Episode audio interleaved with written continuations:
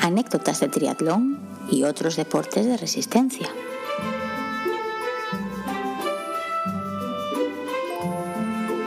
¡Feliz 2024! Madre mía, qué sincronizados. Eh, bienvenidos y bienvenidas a un nuevo episodio del podcast de anécdotas de triatlón y otros deportes de resistencia.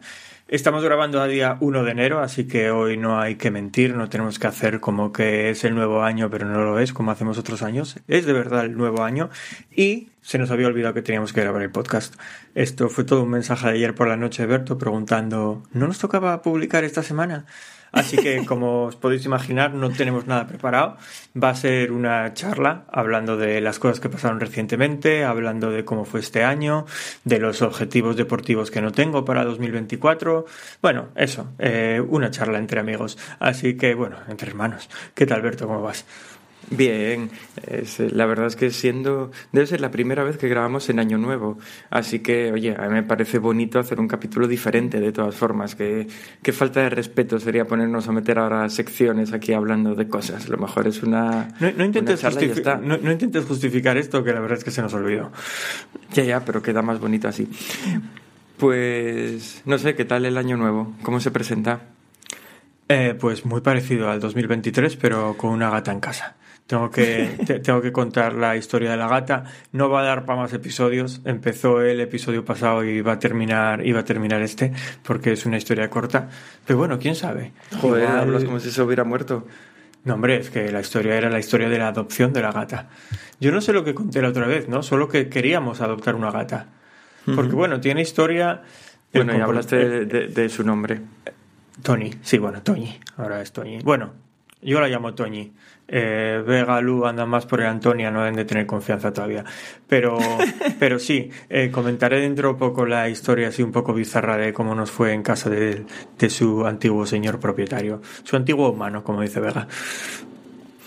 Y pues eh, yo te preguntaba por qué tal había ido el, nueve año, el nuevo año, porque yo ayer viví una experiencia, voy a decir, diferente para el nuevo año, porque ya últimamente yo nunca espero a las campanadas, ni me como uvas, ni nada, sino que generalmente a las diez y pico, once, suelo estar en, en la cama ya el día de Año Nuevo, como no celebramos con nadie estas, estos días.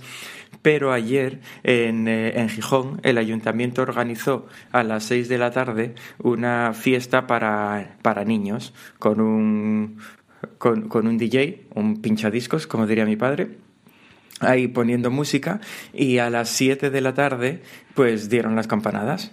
Entonces eh, para los niños repartían para los eh, para los niños repartían gominolas. Yo como buen adulto me llevé mis uvas y y nada, a las 7 de la tarde ahí pusieron las campanadas, unas campanadas que ya de por sí fueron especiales, porque como eran para niños y, a ver, queda feo que una fiesta organizada por el ayuntamiento atragantados.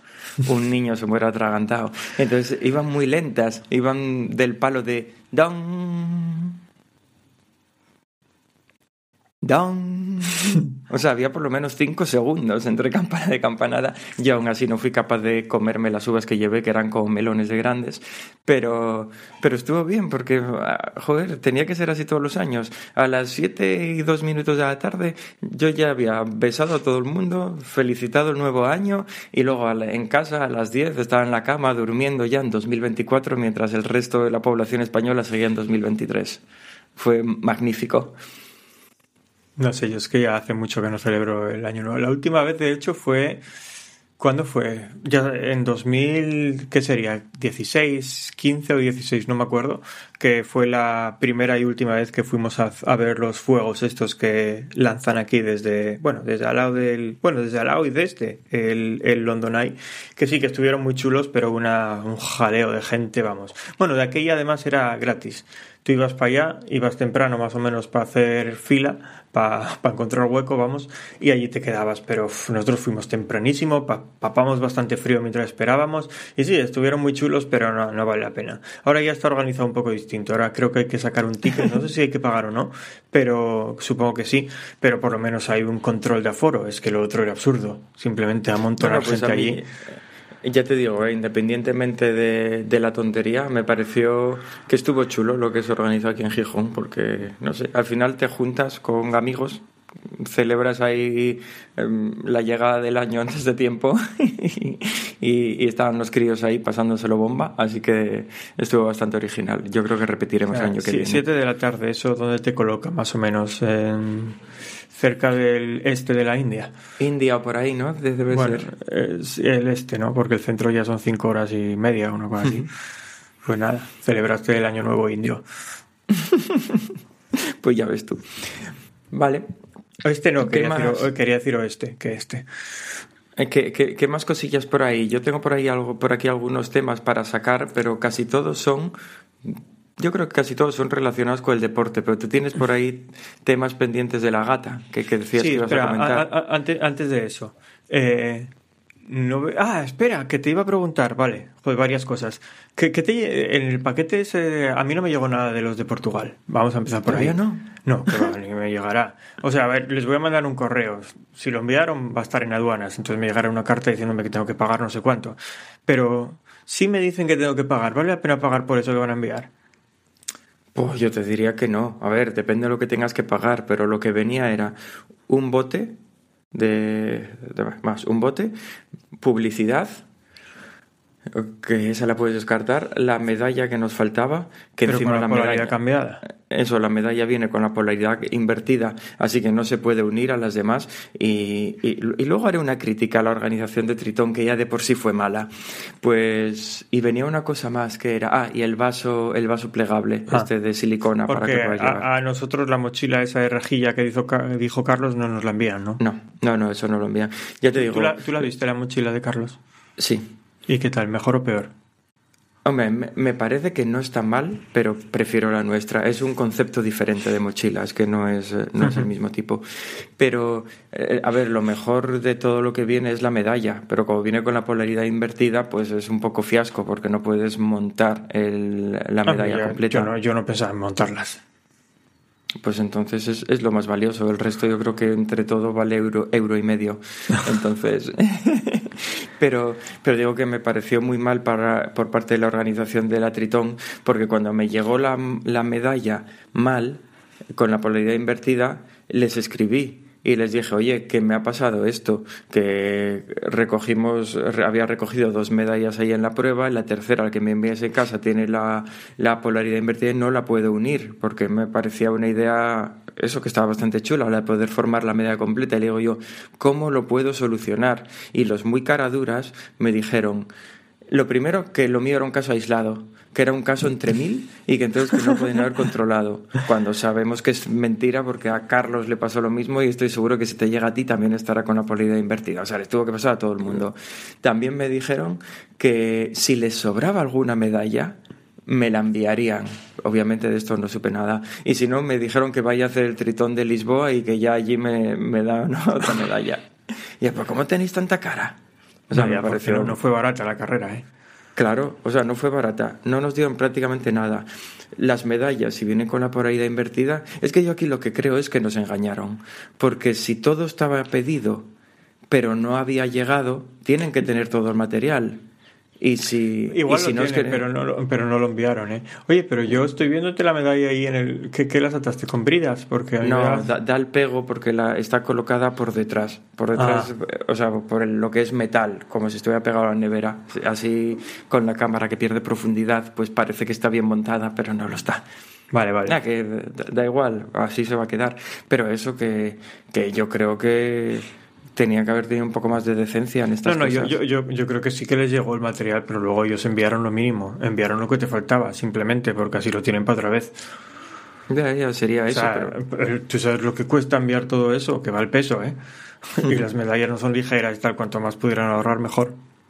Sí, sí, no sé, detalle feo por su parte, desde luego. Sí, sí, bastante feo. Pues eso, yo lo que iba a comentar es un detalle poco podcastil. Y nosotros aquí ah. haciéndoles publicidad en el podcast que hablamos de ello, de la prueba, de lo... Ya antes de que... No, les, les, diré que vamos a, una, echar sapos y culebras. Sí, pues eso, que iba a hacer algo poco podcastil. ¿No, ¿No notas mis medallas un poco diferentes? Eh, Mm, Es que como se ve todo muy cortado, pero ¿Cortado no veo el medallero, si es lo que tengo que ver. Bueno, medalleros, está ahí. Ah, ah, veo algo abajo colgando. Ah, no, son las de Tritón. No, ahora mismo no veo nada diferente. ¿Las limpiaste? ¿O las estiraste? Ahora están todas rectas, sí. Ah, que hay muchísimas menos. ¿Ah, sí? Antes eh, había un jaleo de medallas ahí. ¿Qué pasa? ¿Por ¿Que qué? ahora las robadas las quitaste? No, mira que tengo otro medallero. ¿Dónde? ¿No lo ves ahí en la esquina? Ah, ahora sí, ahora sí, no lo había visto. Ahora sí, ahora ya lo veo. Pues ahí, ahora la repartí. En, en Anda, es- en- ¿Eso, en ese eso nuevo- que fue? ¿Lo trajo Santa Claus? No, fue regalo de cumpleaños.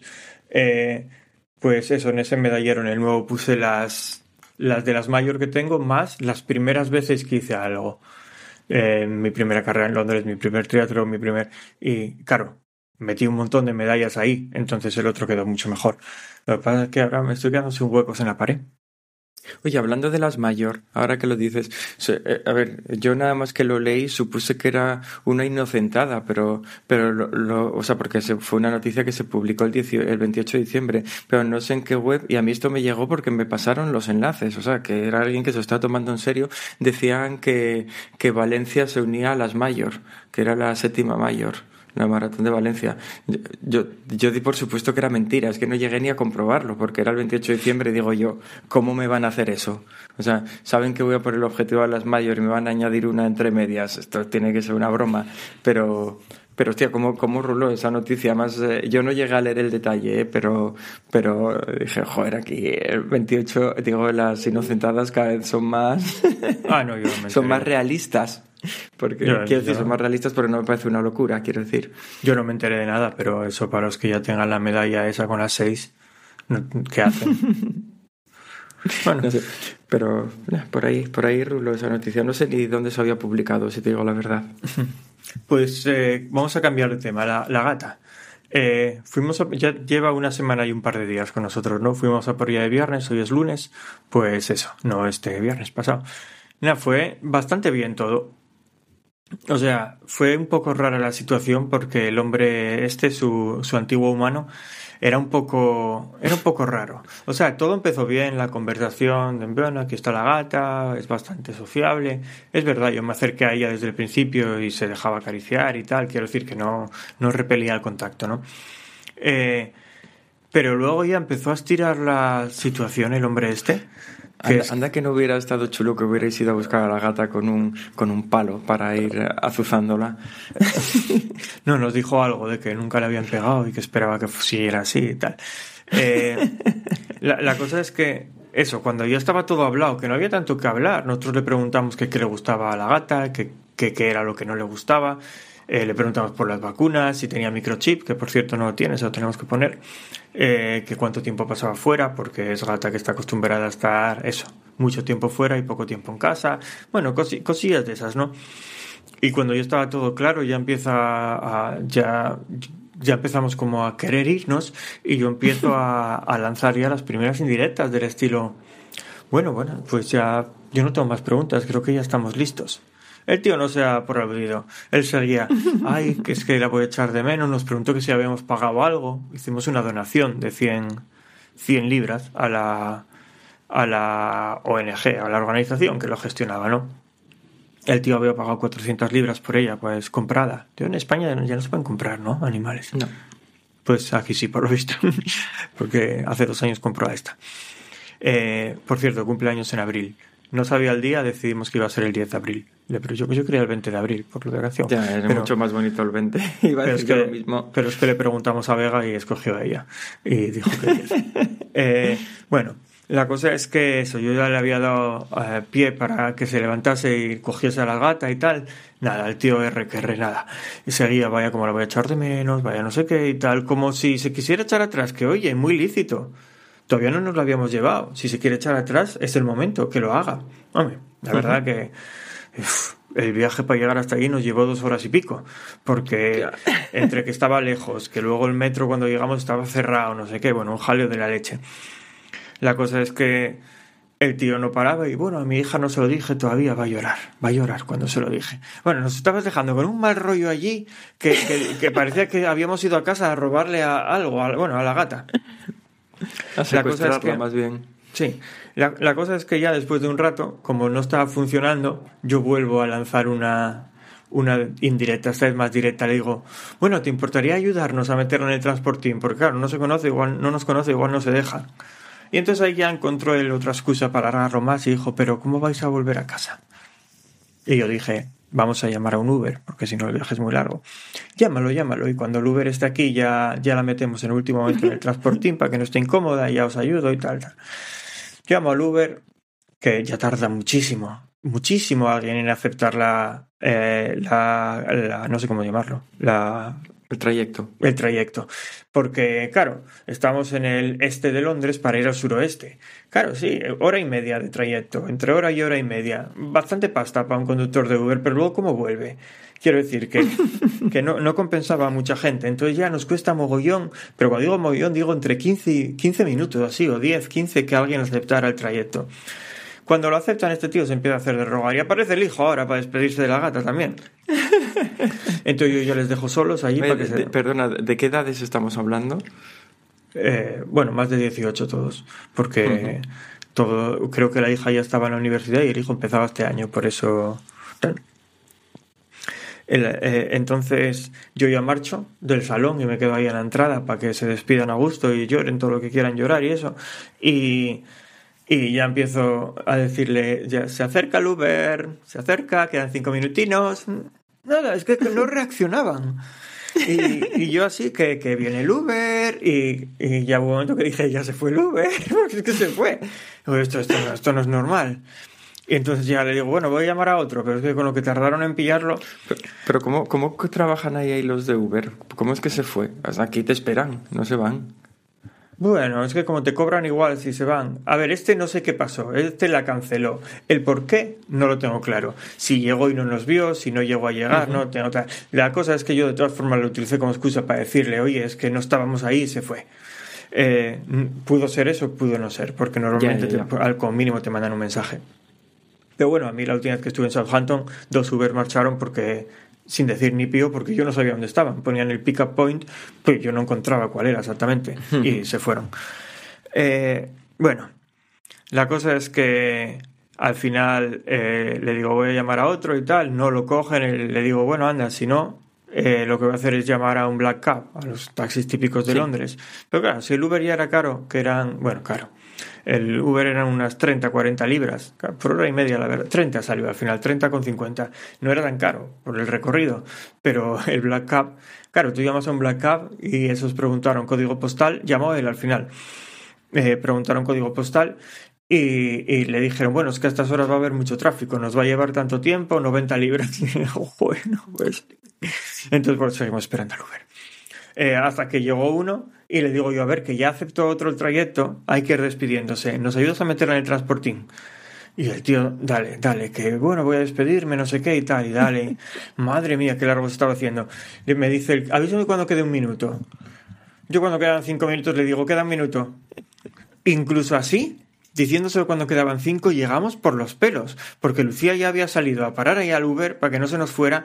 Él se puso a meterla, la gata bufando porque no quería entrar en el transportín, pero no ataca ni nada. O sea, el, nuestro, el nuestro entra solo. La verdad, bueno, es que muchas veces se mete en el transportín en, en casa y aquí se lo abrimos y, o sea, cuando lo tenemos que ir al veterinario o lo que sea, como norma general entra él solo. Ahí no hay problema. Nosotros la tenemos que llevar al veterinario porque le queremos poner el chip y bueno, eso, que nos diga que todo está bien. Pero claro, si la metemos ahora otra vez en el transportín, la pobre se nos traumatiza. Así que estamos dejando pasar un mes o así. Bueno, la cosa es que la cosa es que llegamos al Uber y justo yo, yo ya hubo un momento en el que dudaba si la iba a soltar o no, porque la mete en el transportín, no sabía cerrarlo el transportín, él, me pongo yo, lo cierro, lo dejo todo bien cerrado y tal, queda una de las chispas para sujetar la puerta abierta, que la gata podía escapar y tal, y él me mira con una cara como diciendo, bueno, como diciendo, no, me lo dijo, ¿estás seguro, ¿estás seguro que estoy seguro que no puede marchar? Y yo, sí, sí, es que está mal cerrado. Lo cierro bien y tal. Me pongo a coger el transportín para marchar y dice, no, ya lo llevo yo. Y yo pensando, ¿ya, ya lo llevas a dónde? Yo ya decía, este, este tío no, no se deshace, no se deshace la gata al final. Tal. Bueno, Lucía ya estaba dentro del coche. Yo entro en el coche también y este tío fuera todavía con el transportín y la gata en la mano. Yo pensando, espero que nos la dé, espero que nos... Y sí, al final abrió la puerta del coche, la metió y tal. Y joder, menos mal. Fue tranquilísima en el coche, pero tranquilísima. Eh, la llevamos tapada con una manta porque había leído Lucía que era mejor. Eh, ella iba miagando mientras iba ahí tapada con la manta. Fue quitarle la manta para que pudiera mirar por la ventana. Oye, contentísima. Yo no sé si estaba memorizando el camino de vuelta a casa o qué, pero ella no quitaba ojo de, de nada. Eh, Súper tranquila. Le metías la mano por donde cabía, bueno, por los agujerinos de la reja y enseguida se dejaba acariciar para, bueno, para tranquilizarse un poco y tal. Pero eso sí, fue a abrirle en casa el transportín para que saliera. No le vimos el pelo en dos días. O sea, literalmente. Se escondía y cuando no mirábamos cambiaba de escondite. Y, pero es que no salió ni a beber, ni a comer, ni a mear, ni a cagar. No hizo nada. Durante dos días no salió de, los escondites que encontraba. o sea, igual tenéis zurullos por ahí detrás del sofá. No, no, no, por eso olería. Eh, la cosa es que eso, además iba con el, con el rabo abajo el todo, que parecía un zorro, cuando la veías que cambiaba de sitio y tal, que decías, joder, es que la pobre lo estaba pasando fatal. Eso sí, el tercer día ya subió por primera vez al piso de arriba, se escondió dentro de un armario y en un momento que estaba yo solo, subí a hacerle una visita y ya, ya se dejó acariciar y ya se veía que no quería estar más tiempo sola. No se atrevía a bajar, seguía donde estaba, pero tampoco me dejaba quitar la mano. Ella, cada vez que yo me alejaba, empezaba otra vez a miagar para que me acercase y cuando para que la estuviese eso, tocando y acariciando y eso. Y ya a partir de ese momento, ese día ya no sé dónde durmió, no me acuerdo, pero ya salió un poco con nosotros. Ah, dentro de un cajón durmió. Pero ya salió un poco con nosotros, estuvo todo el día por ahí paseando y al día siguiente ya nos despertó a las 6 de la mañana para decirnos, oye, que ya me comí la comida y quiero más. Y ya nos llevó ahí hasta el plato para que le echásemos más. Y ya desde ese día, más o menos dejó de esconderse. O sea, ahora ya no se esconde nada, pero quiero decir que fue un poco más gradual. Ese día todavía se escondió un poquito y tal, pero nada. Ahora ya es, la, es, la, dueña de la casa. Una, una más de la familia, sí, ya no tenéis nada que hacer. Pues, pues nada, igual algún día puede salir en el podcast y la entrevistamos. A, sí. a, la Antonia. No, no, calla, ¿eh? Como, empiece, no. Vale. Oye, ya puestos a, a, a cerrar tema gata, iba, iba a preguntarte, ya que estamos en Navidad. Hace caca en el suelo. O sea, pero no, no, a mala leche. Ella se mete en el arenero, pero deja el culo fuera. ¿Qué, clase de gata hace eso? Vamos a ver. Ya como, como el 60% de las veces cagó en el suelo. Y, y yo creo que hoy descubrí por qué es.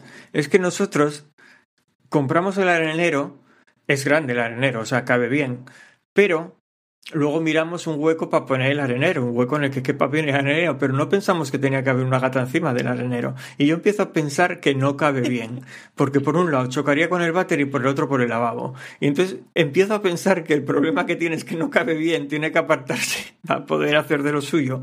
Y entonces al apartarse tanto acaba cagando fuera. Tengo que moverse del sitio porque es un poco asqueroso. Bueno, que es lo que te iba a decir antes. Ahora sí podemos cerrar el, tema de la gata. Es que era importante este detalle. Y iba a preguntarte que aprovechando que están aquí las navidades, las fiestas, que cumpleaños también, que nos cae por ahí, iba, iba a preguntarte por regalos deportivos, si esperabas o habías tenido alguno, porque bueno, ahora ya, ya he visto el medallero, pero no sé si tenías alguna cosa más por ahí. No, no, no, solo el medallero. Mm. Eh, porque pensaba auto autorregalarme los Nova Blast 4, pero me quedan todavía 200 kilometrinos por lo menos en los tres, así que los voy a hacer antes de comprarlos.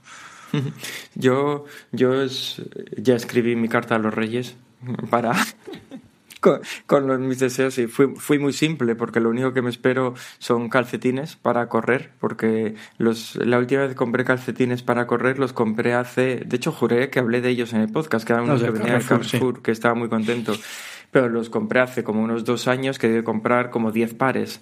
Y claro, ya después de tantos kilómetros, pues ya de los 10 pares no se salva ni uno. Están todos, todos para tirar. Y como esos ya no los encuentro, pues nada, se lo pedí a los reyes a ver si aciertan. Para... Yo fui muy claro, unos calcetines para correr que no me hagan ampollas. Ah, espero que sepan entender el mensaje. Que, que vean con vaselina. y, también un bañador, que el que tengo ya está un poco de esto, que si te fijas bien te transparenta el culo, pues ya, ya está un poco así. Eh, tiene dos años también el bañador, ¿no? Generalmente lo suelo ya cambiar año a año. Este año como nada de menos, tiré con el del año pasado, pero ya, empieza a estar un poco gastadete. Así que más o menos son las únicas dos cosas que me, que me espero. Me, para el cumpleaños me regalaron Ana y Olivia una, unos playeros, pero no son de correr, son de caminar, pero lo original que tienen es que eran unos playeros completamente Tienen blancos. luces. No, no, eran unos Ah, playeros que completamente blancos que venían con rotuladores, efectivamente. Ah. Entonces los pinta, los pintó Olivia. Así que ahora tengo unos Olivia originales que nadie más tiene. Y, y nada, están, están bastante chulos, ¿eh? Son incómodos de narices y luego eso porque no escuchan este podcast ninguno de los dos. Porque, o sea, pero es que flipas, ¿eh? Cada, cada playero debe pesar cerca de un kilo. Yo no sé, deben de estar hechos de plomo. Tú coges los dos y haces pesas con ellos. Y luego más que son de estos que son muy duros por dentro, entonces me rozan por todos lados. Yo que estoy acostumbrado a playeritos ahí con el upper suave, suave y tal, porque uso para caminar los que voy retirando de correr. Ya estos me arañan los pies que da gusto. Ya, mira, mira, Pero- yo, yo hasta ahora, mira, hablando de eso, yo siempre uso para caminar los que voy retirando de correr, ¿no? Y, y tuve dos Brooks, Brooks Ghost, que son unos playeros así súper neutros, que uno no llegue a correr ninguna carrera buena o larga con ellos, los otros, los Brooks Ghost 12, con esos fue con los que corrí la maratón de Chicago. Y, y esos dos los utilicé ya para caminar. Y justo hace dos o tres días tiré, tiré los 12 ya. O sea, ya no me quedan Brooks, porque ya, ya tenía agujeros y tal, bueno, ya, ya no valían ni para caminar. Y entonces cogí unos New Balance para caminar, unos New Balance que tengo, que son con los que corrí la maratón de Copenhague, mi primera maratón. Joder, qué, qué diferencia. Es que Ahora estoy acostumbrado a player mucho más acolchados. Y no digo la pisada, ¿eh? esos New Balance para eso son muy cómodos, pero lo que es el interior, los Brooks, claro, los Brooks eran, eran playerinos de princesa. Y entonces con aquello ibas muy cómodo, por eso los, por eso los usé para caminar en cuanto los dejé de usar para correr. Y los de Asics, hombre, por otra cosa no se caracterizarán, pero es que lo cómodos que son por. Ahora me pongo estos New Balance y es como ponerme piedras en los pies. Tengo que volver a acostumbrarme a ellos. Y tengo otros, además. Otros tenía Ah, sí, dos eh. pares de New Balance, pues todavía tengo otros. Porque luego los otros que tengo, que también estoy guardando para caminar, son los, los ASICS, los eh, Nusa, Tri. El problema es que desde que cambié de número, o sea, te los dejaste una vez y me dijiste, me aprietan un poco porque tú usas un número menos o no sé qué. Bueno, ahora ya no, porque compré los, los eh, Sí. otros del mismo número que tenías tú, me acostumbré y ahora cuando me pongo los Nusa esos sí que me aprietan un poco. Y mira que los usé, ¿eh? que les eché Pues- casi mil kilómetros y no noté nada. Pero Pues, bueno, incluso a- a la, mí- la maratón de Nueva York está hecha con ellos. A mí la sensación esta que dices de que los playeros ya no están tan acolchaditos y no te miman tanto los pies, me pasa con los Mizuno, con los Conqueror era así, ¿no? Eran con Emperor, Conqueror. Bueno, los que sean. Los Emperor, los que- pero Los emperores o los que tienes tú también. A mí me pasa, me pasa lo mismo, que esos ya los tengo reservados para caminar porque ya tienen, ya no los uso para correr. Es que, es que, a ver, yo esos todavía tienen solo 400 kilómetros, así que los podría usar para correr. Pero es que mm, me son tan incómodos. O sea, y no, me, no lo eran, ¿eh? Pero es que ahora me parecen tan incómodos que no los uso para nada. Pero eso no creo que los use nunca para caminar. O sea, es que además son muy fríos. O sea, son tan finitos que son súper fríos. Nada, pues a mí me gustan mucho, están, están guays. Yo, de, de- de hecho, todavía de vez en cuando, bueno, ahora que ya tengo los Saucony, no, pero de vez en cuando los sacaba para hacer días de series y cosas de eso, los, los, los sacaba por ahí. Pues, eh, pues decía que en mi caso eso, regalos deportivos, son los calcetines del bañador, el bañador y tengo por ahí, que hablaré también de en el podcast, un autorregalo que me hice yo mismo, que es el Garmin Varia. Creo que ya te Ah, lo sí, comenté sí. a ti, ¿no? Que lo había comprado, el, el que viene con Ah, radar y pero luz. yo, yo creo que eso trasera. quedaría en pa una sección de lo que yo te Sí, diga. sí, sí. Además que lo, lo triste es que lo tengo desde hace un mes y todavía no saqué la bicicleta de casa, así que no lo he podido probar. Solo Bueno, hombre, tengo. pero te lo, te lo puedes poner en el brazo y a ver lo que te va detectando. pero, pero eso tengo. A ver si empiezo a salir ahora otra vez en enero, que, que había tenido un mesecillo complicado, pero a ver si empiezo a salir en enero y lo puedo estrenar, porque la verdad es que me apetece bastante probarlo y, y ver No, qué yo, tal la, yo la verdad que deportivo nada. Lo- el, el único regalo, entre comillas, deportivo va a ser que como Today's Plan se muere, a ver en qué, en qué se meten ahora de Power Patch. Para mí va, va a ser el cambio del año. Pero no, no. A ver, hombre, tienes el medallero, no te quejes. Bueno, eso sí, pero es que eso no es, un, no es deportivo deportivo. A ver, para colgar las medallas yo eso no lo considero un regalo deportivo. Deportivo sería algo para conseguir esa medalla. Más cosillas que quería comentar, que ayer corrí la San Silvestre. Uy, espera, espera, que antes de entrar en el tema deportivo, ya sé que el podcast de hoy no tiene ni orden. Ya entramos. No, pero voy a salir, voy a salir. El podcast de hoy no tiene ni orden ni concierto, pero otra cosa más que quería comentar. Eh, mira, este es un tema que estuvieron tratando los biquineros también hace, hace poco. Lo que pasa es que yo creo que voy a dar la opinión contraria. Eh, te mandé el otro día un mensaje que nos estamos planteando comprar una Thermomix. ¿Qué, qué opinión te merece? La Thermomix, digo, no que nosotros nos la estemos planteando. Ah, pero ¿hablas de la Thermomix Thermomix, la original, o un robot de cocina tipo Thermomix? No, no, ahí está, ahí está. Por eso digo que mi opinión es contraria, porque no sé si sigues, todavía sigues a los biquineros. No, Edu se quería comprar una Thermomix. Y al final eh, es un pastizal lo que cuesta la Thermomix y no hay descuentos. La Thermomix lo que siempre de cuesta... ellos es que no se compraron una Mambo. ya, no seguro. La, la, Thermomix siempre cuesta lo mismo. De hecho, va a subir ahora en enero más todavía. Pero me refiero, no hay descuentos, no hay nada, ¿no? Y, y es bastante carilla. Y Edu estaba buscando una, pero al final optó por la, como hace la mayoría de la gente, por la Music Cuisine, que es la del Lidl, ¿no? Eh, y su argumento principal era que decía que, que la Thermomix, y esto es verdad, el modelo que se vende ahora tiene ya cuatro años, mientras que la Music Cuisine es el modelo nuevo. Eh, así que a nivel de componentes, de hardware, posiblemente sea mejor, no lo sé, pero es probable y entonces él optó por ella. Pero es que claro, yo lo que leo, y créeme que con el pastizal que cuesta por ahora todavía estoy leyendo mucho, es que lo que hace la Thermomix, la Thermomix, no es la máquina, o sea, la máquina está muy bien, e incluso si todavía miras a las revoluciones por minuto y todo eso, es mucho más potente que la Messi incluso que la nueva. Pero lo que hace la Thermomix tan buena es el Cookieboo este, o como se llame. La aplicación esta a la que te suscribes. Eh, que sin eso la Thermomix no es lo que es, porque la magia que tienes, que tienes 90.000 recetas que las cocinas hasta un niño tonto, que te pone, echa esto hasta que esto se ponga verde, esta, y ya está, la cocina está hecha. Esas recetas no son compatibles, porque alguien puede pensar, bueno, pues te suscribes igual y lo haces con la otra. No, no son compatibles por las cantidades, el tamaño de los platos, pero sobre todo por las velocidades de las palas y cosas así. Entonces sí, nosotros nos estamos planteando la original, porque nuestra idea es que la cocina sea fácil, deshacernos del tema este de HelloFresh que tenemos ahora, que está bien, pero, pero lleva su tiempo y tal. Y sé que tú tienes una de estas de Cecotec, entonces por eso te preguntaba opinión. Pues mira, mi opinión, yo creo que probablemente, aunque nunca la he probado, lo mejor, es decir, si quitamos del medio la variable dinero, lo mejor es la Thermomix. Pero más por todo eso que tú comentas, porque tienes un montón de cosas, de recetas y tal. Pero yo, por lo que he visto, es que hay mucha gente que a este tipo de máquinas no se acostumbra.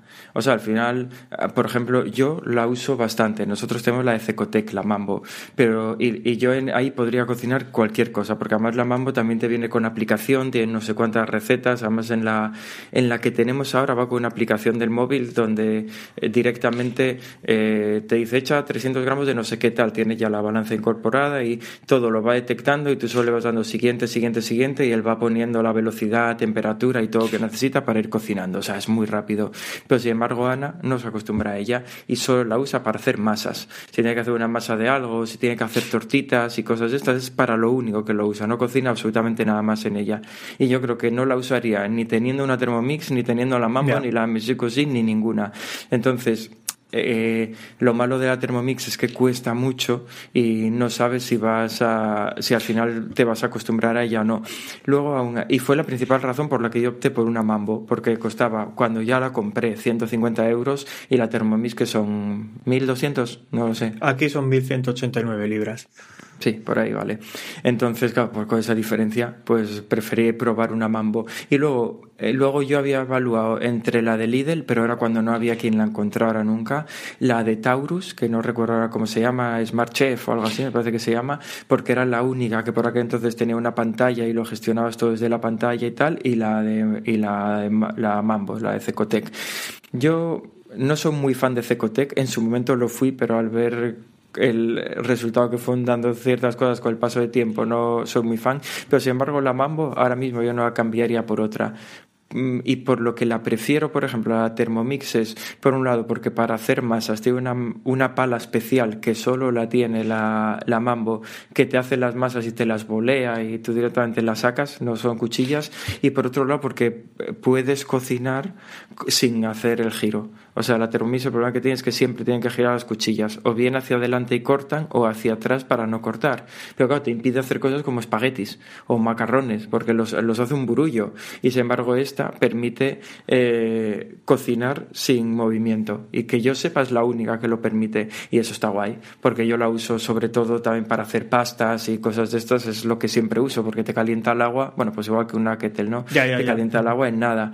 Entonces, para mí, para eso está de lujo. Y la versión nueva, que no, es la- no es la que tenemos nosotros, ya ni siquiera necesita aplicación. Se gestiona todo desde la pantalla del robot, que con lo cual debe estar aún mejor. Pero, sí, así, eh, así es, así es la Thermomix sí. también. A ver, lo Pero, o sea- con aplicación, pero... Sí, pero dicho esto, a pesar de que a mí las ventajas estas de la, de la Mambo me parece que son muy buenas, si no me tuviera que preocupar por la pasta, probablemente me compraría Thermomix original.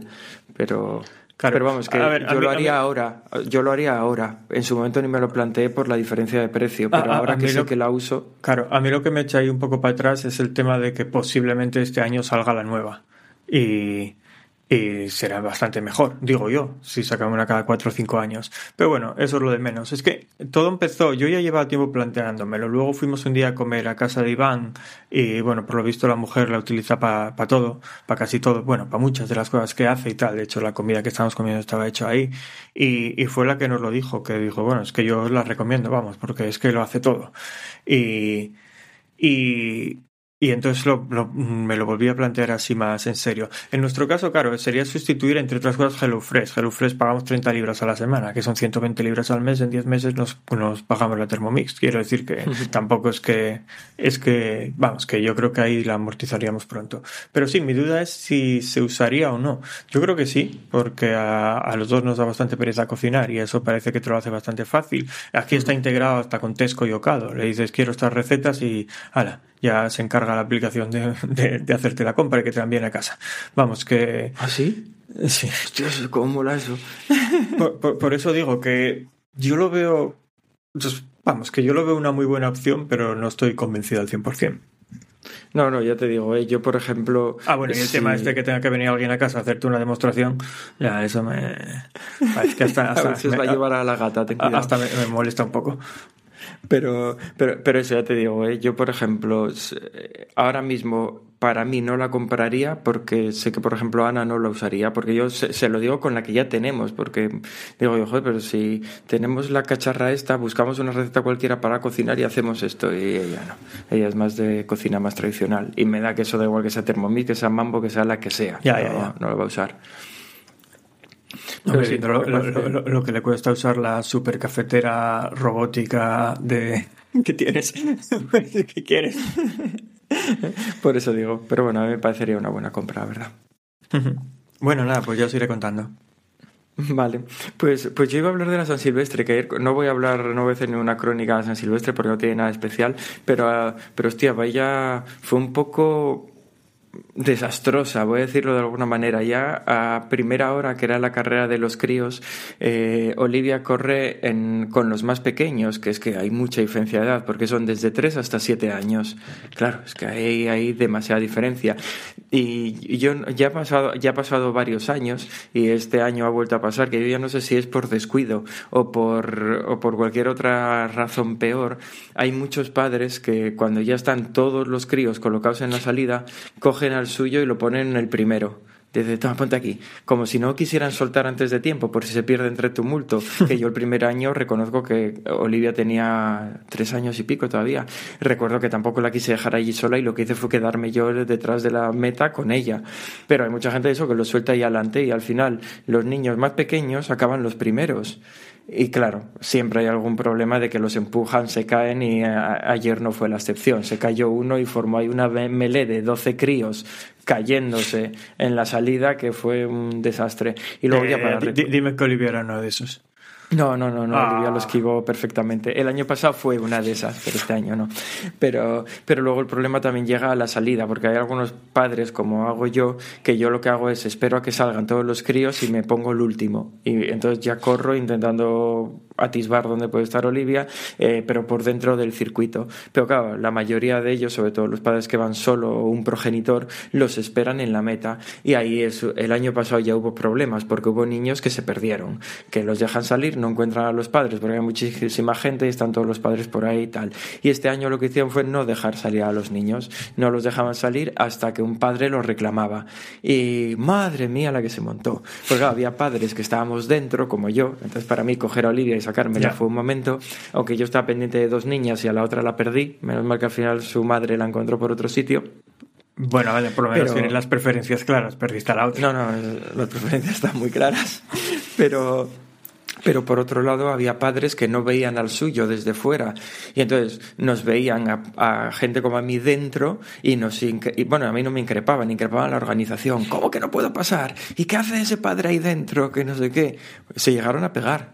Se llegaron a pegar, bueno, a pegar, a pegar, no a puñetazos, a empujones, entre padres y padres a los organizadores, a- abuelas intentando tirar las vallas. Bueno, fue Madre mía. lamentable, lamentable. Había una paisana histérica que tenía pinta más de abuela que de madre, gritando, ¡Que no veo a mi hijo! ¡Dime dónde está! ¡Tú eres el responsable! ¡A ver si te voy a denunciar, payaso! A un chaval que debía tener 18 años, que era un voluntario que estaba allí, y luego, ¿dónde tengo que ir a anunciar a mi niña? ¿Dónde tengo que ir a anunciarla? Porque quería avisar por megafonía, que no se oía nada, da igual lo que digan por megafonía, que nadie va a oír nada. Al final, obviamente, como es obvio, no se perdió en ninguno, porque en cuanto se fueron repartiendo cada uno con su padre, pues ya quedan menos y los ves. De hecho, para mí este año no lo hicieron mal, eh, precisamente no dejando salir a los niños, pero... Pero claro, los padres y abuelos que estaban en Pero no, primera no fila... enti- no entiendo muy bien eso. A ver, tú ya estabas dentro porque corriste. Bueno, corriste un poco tal. Pero en parte tiene razón el padre ese cuando dice como que no dejes pasar si ese está ahí dentro. Tú no deberías estar ahí. Claro, es que yo, es que está todo, to- en todo el circuito, cuando llega a la meta está todo vallado, pero en la salida no. Entonces ya yo entré por la salida y fui corriendo ya, por ya. el circuito. No, el que yo no debería estar ahí, por supuesto que no debería estar, pero, pero es que claro, yo si, si voy por, o sea, yo si te quedas a media carrera, o sea, como yo que te quedas, en vez de ir a la meta a verlos, te quedas por la mitad, es que no puedes recogerla de otra manera. Ya, ya, porque ya. no puedes llegar a la meta ya. No hay ninguna otra manera de llegar que no sea por dentro del circuito. Entonces es un poco más. O sea, sí, puedes dar toda la vuelta al náutico, ir por detrás, pero entonces tardas 10 minutos en llegar hasta la meta. No, no, es un poco, es un poco caótico, la verdad. Pero yo creo que el principal problema que tienen es que mezclan a niños desde los 3 hasta los 8 años. Si hicieran distintas categorías, habría menos niños corriendo, sería mucho más fácil recoger al tuyo y todo iría más rápido. Pero es que hay, no sé, de haber 400 críos corriendo a la vez. Es una salvajada. Es una locura hacerlo así. En No, la de no, Navidad. enti- en- entiendo que Oli no ganó. No, no. De hecho, de hecho era imposible correr. Eh, Olivia iba más caminando y corriendo. Había tantísimos padres dentro, porque yo por lo menos espero al final, me pongo el último voy detrás de los niños, excepto cuando ya hay niños que van caminando y tal que los paso. Pero hay muchos padres que corren de la mano de los niños. Entonces es que tapan todo la- el circuito. O sea, los niños que quieren correr de verdad o salen los primeros o no pueden correr. Ya, ya, ya. Las, las tres amigas y Olivia que corrían juntas, las tres dijeron lo mismo. Es que no podía correr, había muchos padres. Es verdad, no se podía correr con la cantidad de padres que había.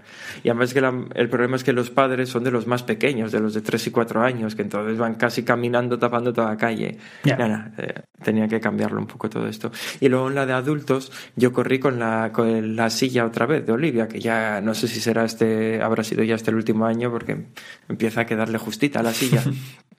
Pero, hostia, nada más eh, a pasar por la salida, yo estaba por la mitad más o menos, no nada más pasar por la salida, estaba dando la vuelta a una chica acompañada por los servicios sanitarios. ¡Boh! Vaya hostión que se había metido. Debió de caer también y la debían de haber pisado. Tenía una ceja completamente destrozada, sangrando por toda la cara. La chavala, que debía tener sus 30 años, llorando con una magdalena. Vaya desastre que le hicieron. fue... Y luego, por lo que oí, fue eso, que cayó en la salida. Se había, pues, es que se había puesto a la primera o de las primeras y claro, la gente ahí, a ver, que el que ganó corrió la San Silvestre a 3 el kilómetro, eh, la llevaron por delante, la arrollaron, la pisaron. Es un, es un problemón eso, ¿eh? porque gente, eh, gente que se pone el primero para correr la San Silvestre 4.30 es que se lo llevan por delante. Es ya, ya, pero bueno, la, la gente lo que quiere es salir en la foto, en el periódico. es por lo que se ponen ahí No, delante. y- bueno, e- eso y que yo también creo que alguien que es capaz de correr a 4.15, 4.30 y está acostumbrado a correr carreras muy populares, que igual corre, que- igual, eh, o sea, piensa que es como las demás carreras solidarias, como la que quedé yo el cuarto, que igual eh, corriendo 4.30 quedas entre los 10 primeros, pero en las San Silvestre no es de esas. Y yo Ya, creo que ya, ya. también da... O sea, lo digo porque a mí mismo me pasó. La primer- De hecho, lo conté en este podcast. La primera vez que hice un duatlón, yo venía de correr carreras populares a 4.15, quedando entre los, yo que sé, 30, 40 primeros. Y cuando fui a hacer un duatlón dije, yo me los voy a comer a todos. Y cuando todo el mundo salió corriendo a 3.30, me quedé atónito. Yo Ya, ya. creo que a mucha gente también le pasa eso. Pero luego eso, incomodísima de correr con silla, como siempre. No exagero nada, pero los primeros cuatro kilómetros iba un trote despacito, esquivando gente, intentando tal. Y luego sí, en los dos últimos kilómetros, dos y medio más o menos, pude correr a mi ritmo, a un ritmo ya al que yo iba cómodo. Y me crucé con otro padre que iba con una silla como la, nuestra. Y estuvo guay porque entre, yo creo que entre los dos parecíamos una pisonadora. Y al final ya acabamos turnándonos a ver quién abría hueco, uno abriendo hueco y otro tal, porque los dos corríamos más que, el, que la media del tumulto en el que habíamos metido. Eh, nada, estuvo, estuvo entretenido. La verdad es que, la verdad es que para haberla corrido con silla, metido entre la gente, eh, la acabé en 35 minutos, que me pareció que no estuvo mal, porque, porque ya tengo que son correr con 6 esa cacharra. kilómetros o 6 y medio. Seis, seis y medio, sí. correr, eh, correrla con esa cacharra, me, me lle- bueno, iba a decir que me llevé a un chico por delante, más bien me llevó él a mí, pero claro, es que la silla tiene esa rueda tan grande que un chico se cruzó y, uf, o sea, él dijo que no pasó nada, porque le pedí disculpas por activa y por pasiva, pero le tuvo que hacer daño, porque se enganchó el tobillo, fue ahí, o sea, pareció un poco salvaje, pero bueno, nada. Ya, yo- yo- nosotros no hace mucho salimos a correr con la nuestra primera vez, última, porque rompió la rueda. O sea, sabíamos que esa silla no era para correr, tiene una rueda normal, o sea, es más para... Tiene la rueda hinchable para la bici, pero luego la de adelante es rueda de paseo. Dice que es vale para hacer jogging, footing, llámalo como quieras. Joder, no nos metimos por terreno tan malo y, y el ritmo eran seis y medio, siete, que fui con Lu todo el rato. Pero no, no, se rompió bajando a casa desde Richmond Park. Vamos, que ya los el último kilómetro lo tuve que hacer ya sobre dos ruedas. Pero, pero sí, no, una primera y última. Es que ya te digo, nosotros, bueno, tú lo viste, para correr tenemos la rueda hinchable. Claro, también, claro, sí, y- pero es que esta no vale. Que decir, esta así ya no se le puede poner una rueda de esas. Ya, ya. Pues eso, que estuvo bastante bien la San Silvestre. Esta vez sí que la corrí solo porque Ana quiso ir por libre porque pensaba que se iba a tener que retirar. Así que fue mi mejor tiempo de San Silvestre con silla. La bajé casi en 15 minutos el tiempo. estuvo, estuvo bien. Bueno, y que ya llevamos casi 50 minutos para cerrar esto. ¿Objetivos 2024? Aunque de esto hablaremos probablemente a lo largo del año en el podcast. ¿Tienes alguno en mente? Mm, No, la verdad que para este año no tengo nada. Eh, Iván quiere hacer su. quiere debutar en triatlón. A ver, su objetivo es. Él quiere hacer un Ironman. Eh, pero bueno, no, es, no, no está tan loco como para querer debutar directamente en un Ironman. A ver, no te digo yo que si, supi- si supiera nadar, igual, igual decía que sí. Pero como la natación le da miedo, de hecho empezó hace poco ahí clases de natación y tal. Bueno, mucho miedo no le da. Empezó hace poco cla- clases de natación y ya va mejorando bastante rápido. Claro, son clases eh, ¿cómo llamarlo? Individualizadas, particulares. Entonces va mejorando rápido y tal. Pero bueno, este año quiere por lo menos hacer algún triatlón para ver qué se siente. Así que si me encaja, lo haré con él. Eh, pero eso será posiblemente sprint o olímpico, con mucho. Y luego no lo sé, la verdad, no tengo ningún, ningún objetivo. Sería mi primer año en unos cinco años sin hacer una maratón, que está bien. Ya, Bueno, ya de, de eso quería, de, eso, de eso quería hablarte. Pero, o sea, yo ahora mismo como objetivo tengo la maratón de Tokio, que todavía no sé lo que va a pasar porque sigo sin viaje, sigo sin nada. Me apetece un montón, de verdad, ir a hacer, a hacer la maratón, pero me apetece muy poco ir a Tokio. Entonces, no tengo muy claro en qué va a quedar ese hombre. Ahora que vi que, que la va a hacer este Kipchoge, pues... ¿No viste lo del, ¿no viste lo del terremoto? pues sí, lo de fue ayer, ¿no? Sí, sí, joder, 7.5.4, sí, sí, ¿no? Estaban ahora con una alerta tsunami, creo. Sí, sí, por eso, por eso digo. No sé. Es un sitio peligroso. Sí, pues, pues eso, tengo por ahí la maratón. Eh, intenté intenté apuntarme a Zaraut, pero no me, o sea, como va por sorteo, no me tocó, pero me apetecía hacer Zaraut. De hecho, lo que me apetecería sería hacer algún algún medio. Te, había tocado un año Zaraut, ¿no? Zaraut o no. No, no me llegó a tocar. Me, ah. me, apuntado tres años, pero no me tocó ninguno. Eh, y eso, te, me apetece hacer eh, algún medio este, este año. No sé si al final lo haré o no, pero me apetece. Y luego que te dije que te iba a hablar de maratones respecto a Objetivos 2024, eh, el otro día estuve echando un vistazo a los tiempos de corte para grupos de edad para poder apuntarte a las distintas maratones. ¿Tú sabías que para apuntarte a Boston en nuestro grupo de edad el tiempo es de 3 horas 40 minutos? Podemos inscribirnos con el tiempo de Londres. Hostia, no, no, no, yo la última vez que lo había mirado eran 3.10, por eso yo en Londres quería hacer 3.10. Pues están 3.40 Boston. Lo digo pues, porque. Pues avísame, tú, que, tú, que, lo tienes en el calendario, avísame que nos inscribimos. Sí, sí, porque a ver cuándo. Espera, eh, justo ahora eh, lo estaba mirando a ver cuándo era la de Boston, porque Boston es, es en septiembre, si no me equivoco. Sí, pero es que ya. Bueno, vale, sí, sí. hay, hay, hay, que tener tiempo entre haber hecho un tiempo de clasificación entre el 1 de septiembre del 2021 y 16 de septiembre del 2022. no, pues eso tiene que ser para el año pasado. Espera, estoy mirando lo de las fechas que no son. Porque quiero decir, porque no tendría sentido. Pero bueno, es que no, no sé cuándo es Boston, ya lo miraré a ver en qué fechas es, que ahora mismo no lo sé, pero, pero, pero eso que con esos tiempos de corte podríamos hacerlo con el tiempo que hicimos en Londres. Ya, ya, pero joder, comparadita a cagar y todo. Eh, pero eh, me parece un tiempo altísimo. Es, es, la más alta con diferencia, porque luego está Londres. yo, yo, yo, sabía que era la más alta, o sea, pero, pero no sabía que era tanto. O sea, no lo sabía, no, es que cuando lo miré no lo era. Londres pide 3.5. Bueno, de las que nos faltan, Berlín 2.45 es exigente. En Berlín, Nueva York, que bueno, tú ya tienes, son 2.58. Tokio también 2.58. Y ya. Pero eso, yo ya te digo, ya buscaré a ver cuándo es la de cuándo es la de Boston. Es que es que me suena que la de Boston es de las de final de año, ¿no? A ver, eh, para eh, tiempo de clasificaciones desde el 1 de septiembre de 2022 hasta el 15 de septiembre de 2023. Ay, por eso ahí entraría.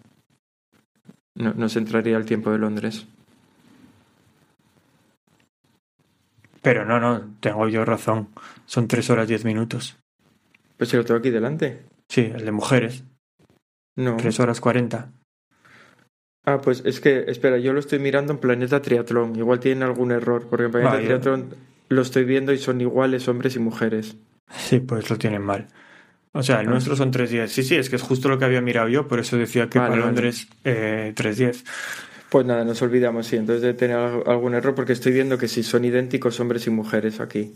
Y además solo pasa en Boston, en el resto no, así que igual tienen algún error al haber hecho el rollo este. Bueno, pues nada, pues yo eso, por objetivos ahora mismo tengo Tokio y que quería hacer algún, alguna media distancia. A ver qué tal. Ya, no, sé, yo es que yo lo de media distancia lo digo todos los años y al final nunca lo hago. A ver, este año hicimos este año Tritón, que no estuvo mal, pero no lo considero lo mismo. Pero... Ya, ya, eso iba a decir yo, que yo este año si no fuera por Tritón creo que lo habría hecho. Hmm. Yo, yo es que este año también algo que tenía, pero es que ya posiblemente no se vaya a hacer. No sé si es marzo o abril. Hay un duatrón en Irlanda que es así bastante exigente, ¿no? Es muy, es muy empinado, tanto la bici como, como correr, es todo muy empinado. Y un compañero mío de curro, uno de mi equipo, lo hizo el año pasado y otro que es ex compañero de trabajo estuvo de voluntario. El ex compañero de trabajo antes hacía, tiene corridas muchas maratones. Bueno, muchas no, porque es casi siempre la misma, ¿no? Pero ha corrido muchas veces. Eh, la cosa es que ahora está ahí un poco más, más flojillo, dejó de entrenar, le diagnosticaron una diabetes. Bueno, nunca entrenó mucho. Vamos a empezar por ahí. Él corría las maratones, pero no entrenaba. Él de vez en cuando salía a correr. No sabía ningún entrenamiento de ningún tipo, ¿no? Es de estos que sí, que aguanta corriendo mucho, pero corre lento. Y tiene una bici también bastante decente. Y cuando dejó la empresa dijimos, bueno, pues ahora que ya no estás tan estresado, eh, si te presentas a, si tú haces el Duatron este, porque cuando estuvo voluntario dijo que igual lo hacía el año siguiente, lo hago yo también. Y es una excusa para ir a visitar Irlanda. Y bueno, me, el tío me invitó, nos invitó, bueno, a Vega, y a mí a su casa. Dijo, venga, si venís, pues os podéis quedar en mi casa y hacemos luego el, el Duatron y tal. Pero yo cada vez que le pregunto parece que no está haciendo nada, no está entrenando nada, nada, nada, cero. Ya, y a ya. ver, para uno exigente y este es exigente no por las distancias, eh, pero por, por el tipo de terreno, mm, no le veo. Pero bueno, ahí está, puede Ay, ser yo, una opción. ay, ay, yo respecto a los objetivos me he vuelto a apuntar al Asturias Challenge, a ver si hay, esta vez hacen las cuatro carreras, no como pasó el año pasado, que al final solo pude hacer dos. Hmm. Eh, Pero bueno, ya veremos. Bueno, y poco más para, para este capítulo de Año Nuevo. Ya. Bueno, No, a pa- cortar ya porque lo tengo que montar. Esto va a salir ya enseguida. Vale. Bueno, anda, pues poco más. Feliz año a todos. Gracias por escucharnos un año más. Y nada, en 15 días volveremos. Ya, y prometemos que en 2024 seguiremos haciéndolo igual que siempre, sin cambios. Eh, así que sed buenos, Para bien o para mal. eso. Pero sobre todo, huid de Yolanda. Y nada, que Vicente os bendiga a todos. Venga, hasta luego. Chao.